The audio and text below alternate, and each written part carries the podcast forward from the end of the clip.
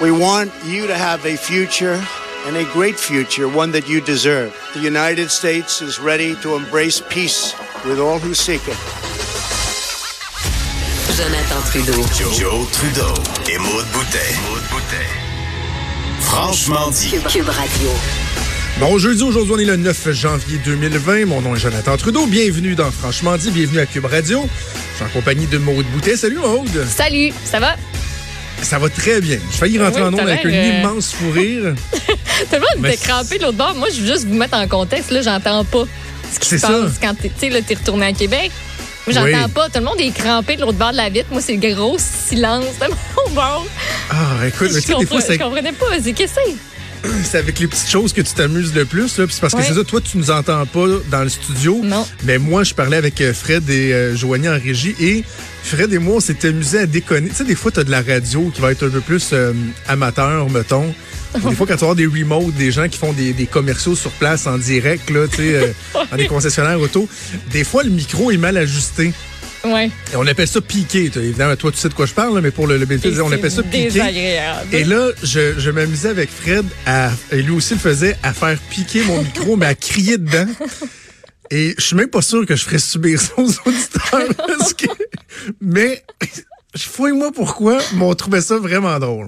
Je, je peux le faire deux secondes, juste deux secondes, mettons. juste deux, juste deux petites. Mais je ferai pas d'imitation. Je vais faire comme si, mettons, on ouvrait notre show en radio de brousse. OK, parfait. Ouais, je suis prête. Alors, bon jeudi tout le monde! on est le 9 janvier 2020. OK, on va arrêter ça. Petit guérichage en arrière, là. Ah, C'est désagréable. Hey!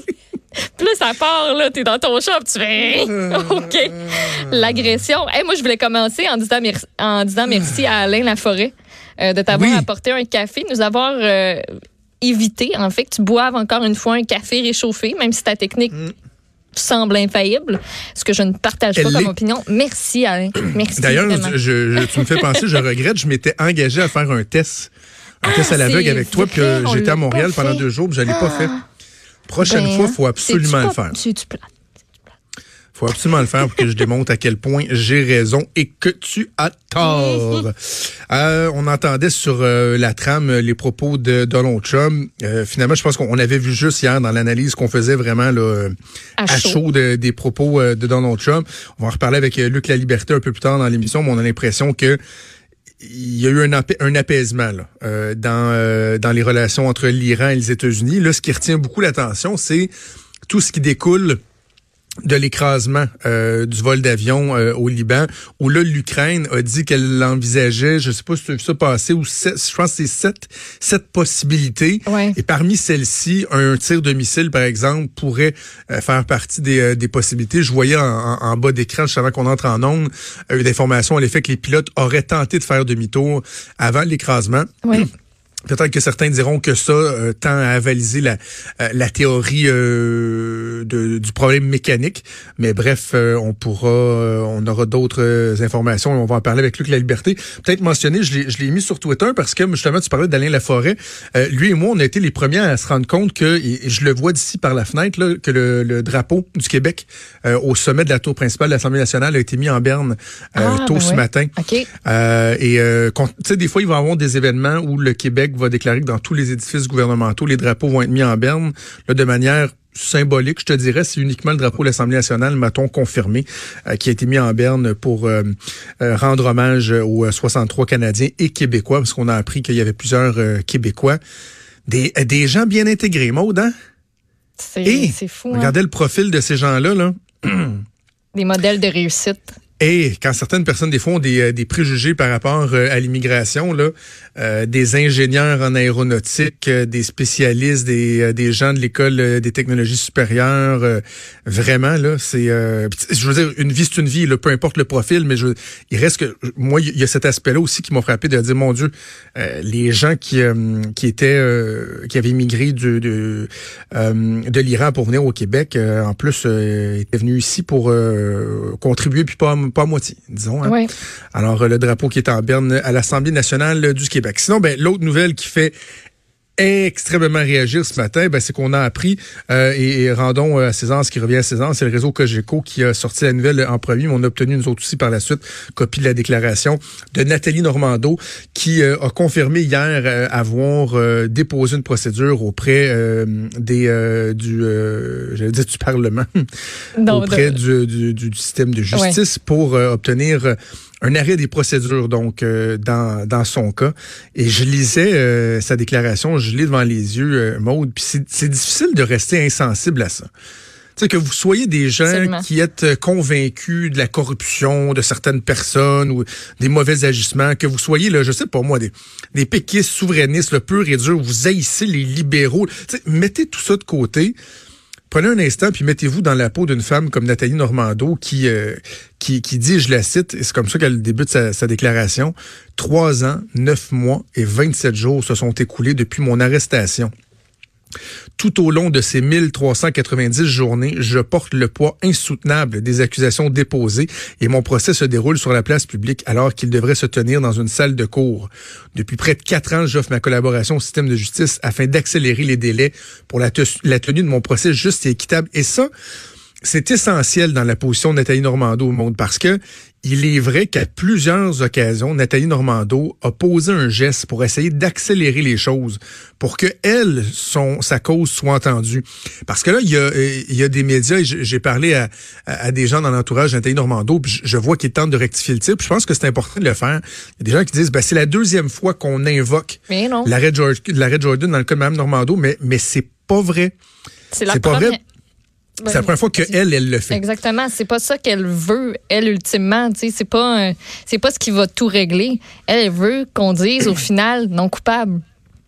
Exactement. Parce qu'il y a deux ans, c'est vrai qu'il y a deux ans, l'arrêt Jordan avait été invoqué, mais on faut se souvenir qu'il y a plusieurs co-accusés, là, et c'était les co-accusés, les avocats qui avaient invoqué l'arrêt Jordan, puis l'avocat de Mme Normando à l'époque avait dit, ben, on sans dire que c'était eux qui le demandaient, ben euh, évidemment, était intéressé à savoir ce que le juge en pensait. Mais là, une démarche initiée par Mme Normando, par son avocat, c'est la première fois. Et quand je, voyais ça ce matin, euh, Maude, je me suis rappelé immédiatement une chronique que j'avais écrite justement lorsque l'arrêt Jordan avait été invoqué pour la première fois. Dans ma tête, ça faisait bon, sûrement plus d'un an, je te dirais, là, mais tu sais, j'avais c'était flou un peu. Et là, j'ai été chercher, j'ai même ressorti la chronique que j'avais écrite à l'époque. C'était le 19 décembre 2017. Donc, ça fait plus de deux ans. Donc, plus de deux ans déjà.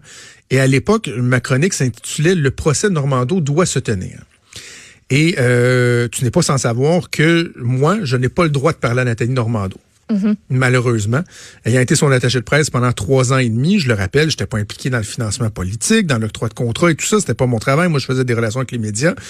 Mais ayant été à ses côtés sur une base quotidienne pendant la période visée par les accusations, je fais partie de la longue liste des témoins potentiels et les accusés, les co-accusés n'ont pas le droit d'entrer en contact avec les gens qui sont sur cette liste. Donc même si j'ai été, même si pendant trois ans et demi de temps, j'ai passé probablement beaucoup plus de temps avec Nathalie Normando qu'avec ma blonde à l'époque. Euh, même si j'avais un... Puis bon, après ça, j'ai quitté la politique. Puis je te dirais pas qu'on se parlait toutes les semaines, mais on avait gardé un certain contact. J'ai pas le droit d'y parler depuis son arrestation. Depuis euh, depuis trois ans, euh, depuis trois ans, neuf mois et 28 jours, je n'ai pas le droit de parler à Nathalie Normando. Euh, et donc, mais ce que j'allais dire, c'est que j'avais entendu dire par des gens qu'on a en commun que je pense pas qu'elle avait apprécié cette chronique-là, Nathalie Normando, mais j'avais écrit donc le texte qui s'intitulait Le procès Normando doit se tenir. Et je terminais ma chronique en disant, il me semble qu'elle aurait grandement avantage à espérer pouvoir célébrer un éventuel verdict de non-culpabilité, plutôt que de vivre éternellement avec le regard suspicieux d'une population en mal de justice, que l'on cesse les avocasseries et que l'on procède. Ça, c'était il y a deux ans. Et là, ce matin, je me suis dit, OK, mais j'en suis rendu où aujourd'hui? Et je, vais poursuivre ma réflexion. Donc, je, je continue ma réflexion en discutant, en échangeant avec toi. Mais j'ai bien de la misère à pas changer mon fusil d'épaule. Mm-hmm. À pas me dire que effectivement après, après plus de trois ans, peut-être qu'effectivement, euh, ne serait-ce que pour le bien-être, pour la santé d'une personne qui a tout fait pour que, oui, on puisse accélérer les procédures, qu'on puisse entendre sa cause. Nathalie Normando qui avait même demandé d'avoir un procès séparé des co-accusés. Elle a dit donc, ben, euh, qu'est-ce qui fait, euh, c'est quoi le nœud, là, Marie-Maud Denis? Parfait, moi je renonce à l'entendre. Euh, Marie-Maud Denis, son avocat, a envoyé lui-même des éléments de preuve pour permettre d'améliorer, dit-il, la, dit la compréhension du dossier. D'ailleurs, c'est ce qui a mené euh, à l'abandon de cinq des huit chefs d'accusation. Elle a tout fait pour que son procès puisse avoir lieu. Et trois ans, neuf mois et 28 jours plus tard, on en est toujours au même stade avec une perspective d'un procès qui commencera pas avant la fin 2020 au, au, au mieux, là. Non, c'est ça. Puis elle le dit dans cette déclaration-là. Elle dit, tu sais, j'ai rien à cacher. Moi, ce périple judiciaire-là dans lequel euh, j'ai été happée, c'est les mots qu'elle utilise, ça me place Oui. dans une situation personnelle et professionnelle intenable. À 51 ans, je dois gagner ma vie. Sa vie est sur pause depuis trois ans. Oui, après avoir perdu son micro chez Cogeco à Québec, elle en a retrouvé un aussi à Québec euh, qu'elle a choisi en fait de, de, de quitter. Là, présentement, travaille sur euh, à l'écriture d'un livre, mais reste que c'est les opportunités professionnelles, personnelles, peu importe, sont pas du tout les mêmes qu'elles auraient pu l'être depuis ce temps-là. Puis ce sera Exact. plus jamais pareil. Là. Exact. On aura l'occasion, Maud, de, de, de continuer à discuter, euh, toi et moi, de, de, de notre opinion, si on veut, bien personnelle sur, sur le dossier. Mais avant d'aller euh, d'aller plus loin, on va tenter de comprendre de façon plus technique un peu la suite des choses, qu'est-ce qui se passe, comment tout ça pourrait se dérouler. On va faire une pause de quelques secondes et on, on va s'entretenir avec l'avocat Vincent Montmini.